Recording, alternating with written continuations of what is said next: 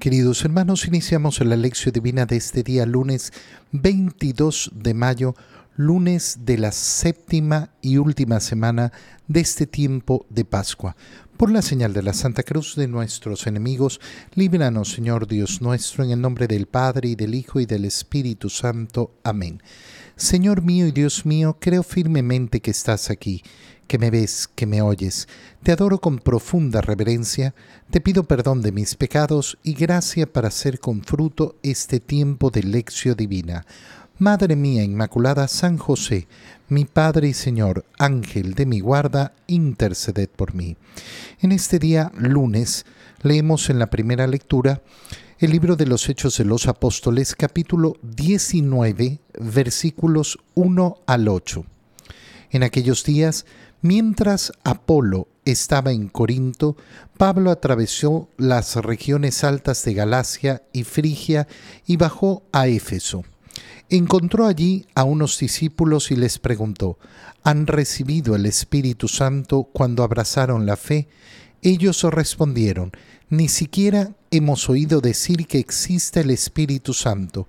Pablo replicó, entonces, ¿qué bautismo han recibido?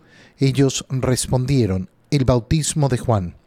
Pablo les dijo, Juan bautizó con un bautismo de conversión, pero advirtiendo al pueblo que debían creer en aquel que vendría después de él, esto es, en Jesús. Al oír esto, los discípulos fueron bautizados en el nombre del Señor Jesús, y cuando Pablo les impuso las manos, descendió el Espíritu Santo y comenzaron a hablar lenguas desconocidas y a profetizar. Eran en total unos doce hombres. Durante los tres meses siguientes, Pablo frecuentó la sinagoga y habló con toda libertad, disputando acerca del reino de Dios y tratando de convencerlos. Palabra de Dios. Vemos en, eh, en, esta parte del libro de los Hechos de los Apóstoles la importancia de recibir el Espíritu Santo, es decir, el sacramento de la confirmación para completar ese ser verdaderamente de Cristo, para entrar verdaderamente en esa vivencia de Cristo. En aquellos días, Apolo, Apolo recordemos que se nos ha presentado como uno que también había solo recibido el bautizo de Juan y que no había recibido eh, el bautizo mm, en el nombre de nuestro Señor y no había recibido la confirmación, no había recibido el Espíritu Santo.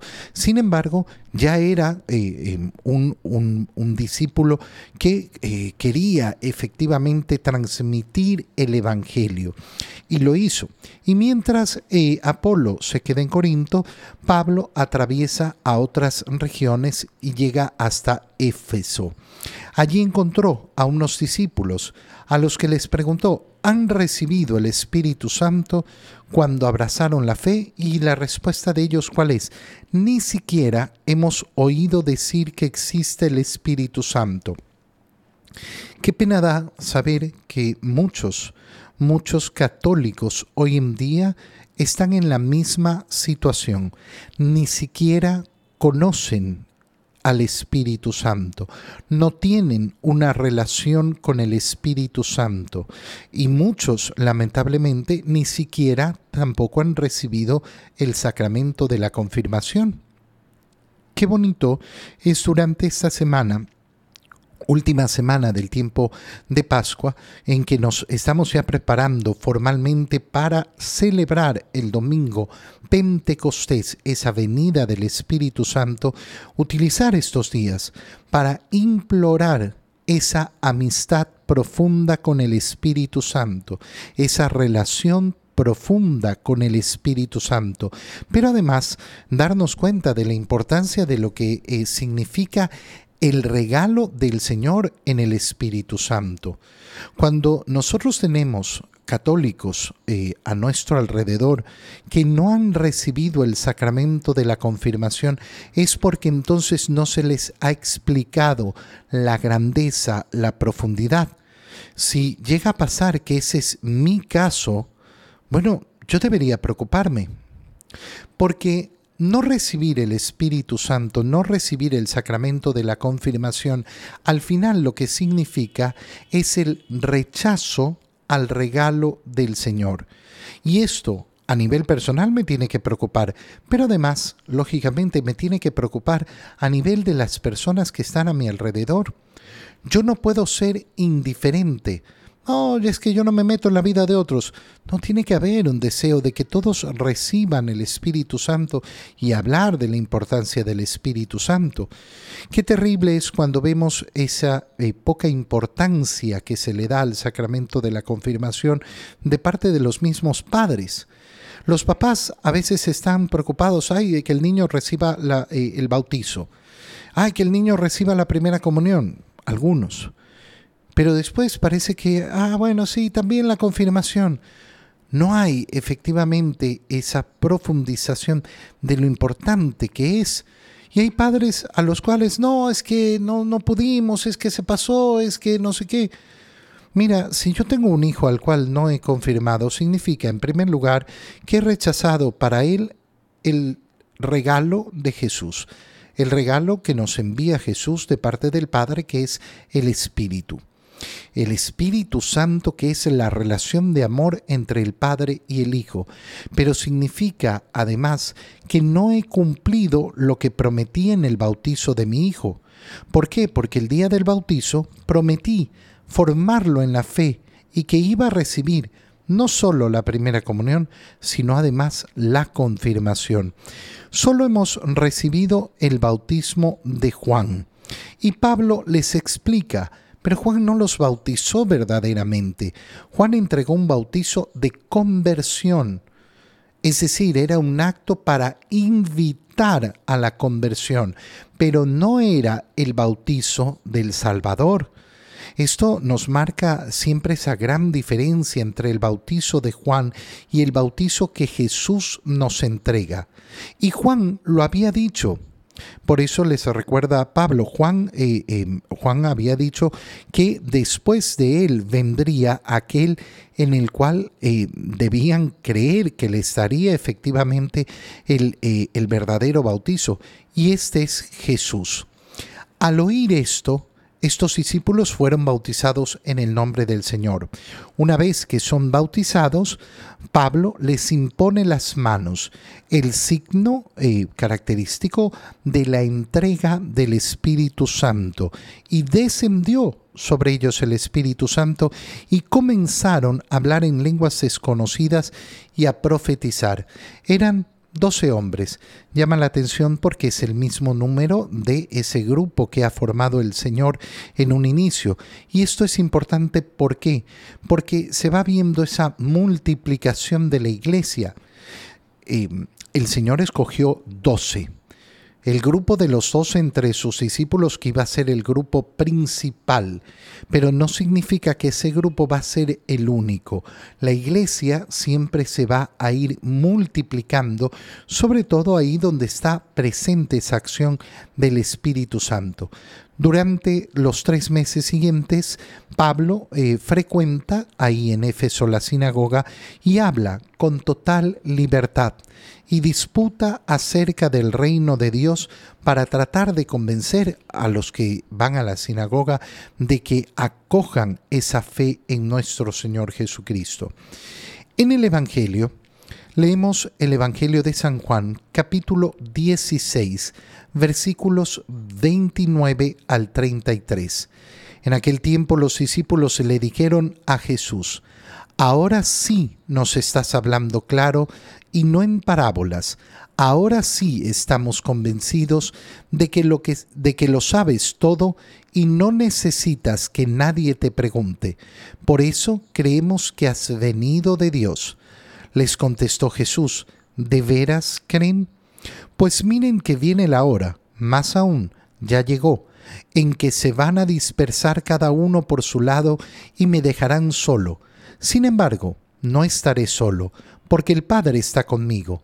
Les he dicho estas cosas para que tengan paz en mí. En el mundo tendrán tribulaciones, pero tengan valor, porque yo he vencido al mundo. Palabra del Señor.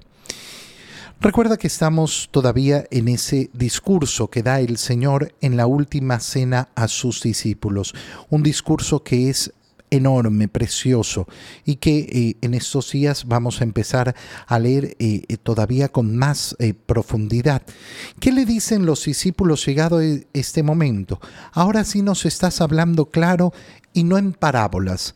Ahora sí estamos convencidos. Fíjate ¿Qué es lo que les ha dicho Jesús antes de esto?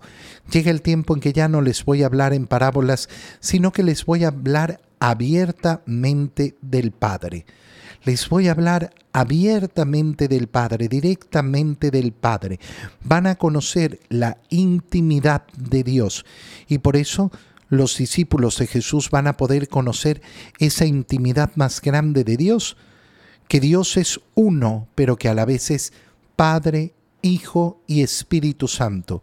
Por eso, una vez que celebremos Pentecostés, el siguiente domingo celebraremos la solemnidad de la Santísima Trinidad. Esto es obvio por qué, justamente por lo que el Señor les está diciendo en este Evangelio, donde ellos creen que por fin ya han comprendido y están entendiendo todo y de que están además convencidos de que Jesús es el, el, Señor, que no necesita que nadie le pregunta porque Él ha venido de Dios. Y entonces la pregunta de Jesús, ¿de veras creen? Esta pregunta lanzada a los discípulos está lanzada a ti y a mí, a cada uno de nosotros. ¿De veras crees? ¿De veras crees? Es una pregunta fundamental porque porque si en esta semana hemos dicho que nos estamos preparando para celebrar Pentecostés, para eh, eh, experimentar en nosotros de una manera más fuerte esa acción del Espíritu Santo, por supuesto que nos tenemos que preguntar, ¿cómo está mi fe? Yo no puedo, eh, no puedo simplemente decir, ah, sí, yo tengo fe, yo tengo fe, yo tengo fe. ¿Cómo está mi fe? ¿Qué tan fuerte es mi fe? ¿Qué tan sólida es mi fe? ¿Qué tanto conocimiento de mi fe tengo? Porque una persona puede decir, sí, yo creo, yo creo. Explícame por qué crees esto. Ay, no sé, yo solo creo. No, pues o sea, yo tengo que poder dar una explicación, aunque sea sumamente básica, porque si no, significa que yo tengo una fe irracional. Y hermano mío, la nuestra no es una fe irracional.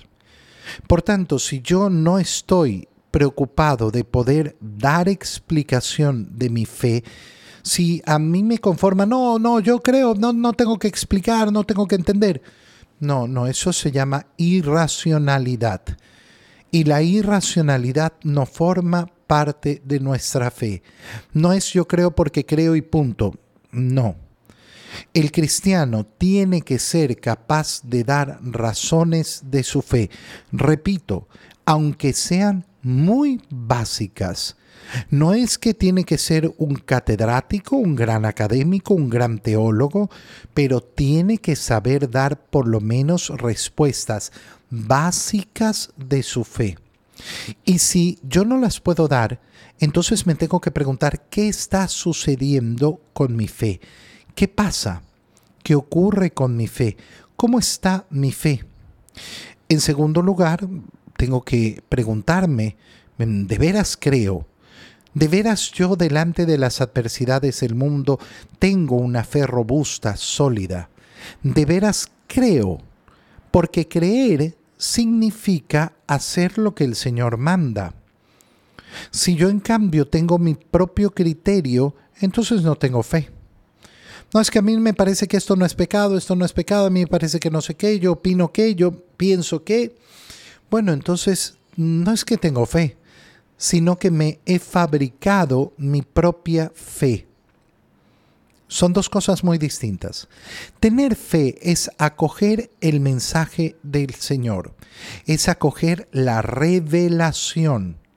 Pero si yo en cambio de acoger lo que Dios me dice, me invento lo que yo creo, bueno, eso es otra cosa. Y ese es un camino demencial. Ese es un verdadero camino demencial. ¿Por qué? Porque yo creo en lo que el Señor me dice por la autoridad del Señor. Pero si en cambio yo creo en lo que yo me imagino, en lo que yo opino, en lo que a mí me parece, bueno, resulta que en el único que creo es en mi propia autoridad. ¿Y quién? ¿Quién le da a mí mismo? ¿Quién me da a mí mismo esa autoridad? No, yo mismo. Bueno, entonces resulta que tu fe no es una fe en el Señor, sino una fe en el yo. Es la fe yoyista. Yo, yo, yo, yo, yo. Y nada más que yo. Lo que a mí me parece, lo que yo pienso. Es importantísimo además, en tercer lugar, preguntarse, ¿de veras creo? Porque creer significa, y significa tener confianza plena en el Señor. ¿Cómo están mis angustias? ¿Cómo están mis ansiedades? ¿Cómo están mis miedos? Si yo estoy repleto de estos, entonces resulta que mi fe es muy pobre. Delante de todas estas preguntas, ¿Qué es lo que tengo que hacer? Bueno, pedir la acción del Espíritu Santo en mí.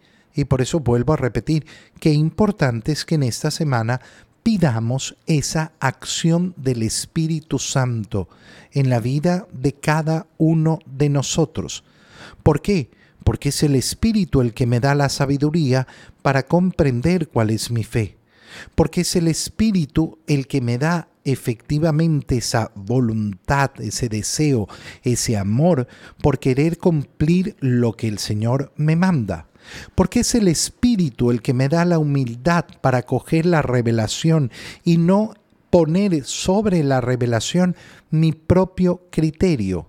Porque es el Espíritu en definitiva el que me ayuda a luchar por tener verdadera confianza en el Señor y no llenar mi vida de angustia, de miedo, de ansiedades. ¿De verdad creen? Y por eso el Señor les dice, miren, viene la hora y ya está aquí, en que van a dispersarse cada uno por su lado y me dejarán solo. Cuando una persona tiene la arrogancia de creer que su fe es sumamente fuerte y que puede ser probada de cualquier modo, mano mío, ahí no hay fe. ¿Por qué? Porque la fe se va a dar en la humildad de conocer la gracia de Dios.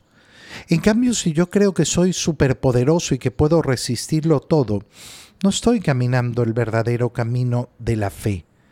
No estoy caminando el verdadero camino de la, de la fe. La fe nos va a llevar a la prudencia y la prudencia va a hacer que estemos cuidando nuestra fe. No, yo me tiro de aquí para abajo y no pasa nada. No, si pasa, que te matas. Si yo no cuido la fe con prudencia, elimino la fe en mí. A mí nunca me va a pasar que abandone la fe. Mira, hermano, muchos son los que dijeron eso en su vida y abandonaron la fe. ¿Por qué? Porque justamente la soberbia y la arrogancia los llevó a no cuidarla como debían. Yo, dice el Señor, no estoy solo porque el Padre está conmigo, pero les he dicho estas cosas para que tengan paz en mí. En el mundo van a tener tribulaciones siempre, siempre, pero tengan valor, porque yo he vencido al mundo. ¿Qué nos está diciendo el Señor? Nos está diciendo de una forma preciosa. Miren, pasarán pruebas, pasarán tribulaciones, pero tengan valor. ¿Por qué? Porque si están conmigo, si creen en mí, yo soy el vencedor del mundo. Conmigo y solo conmigo está la victoria. Fuera de mí no hay victoria posible. Te doy gracias, Dios mío, por los buenos propósitos, afectos e inspiraciones que me has comunicado en este tiempo de lección divina. Te pido ayuda para ponerlos por obra. Madre mía Inmaculada, San José, mi Padre y Señor, Ángel de mi guarda, interceded por mí. María, Madre de la Iglesia, ruega por nosotros. Queridos hermanos, reciban mi bendición en este día para que sea una semana verdaderamente de acercamiento al Espíritu Santo en el nombre del Padre, del Hijo y del Espíritu Santo. Amén. Que tengan todos un muy feliz día.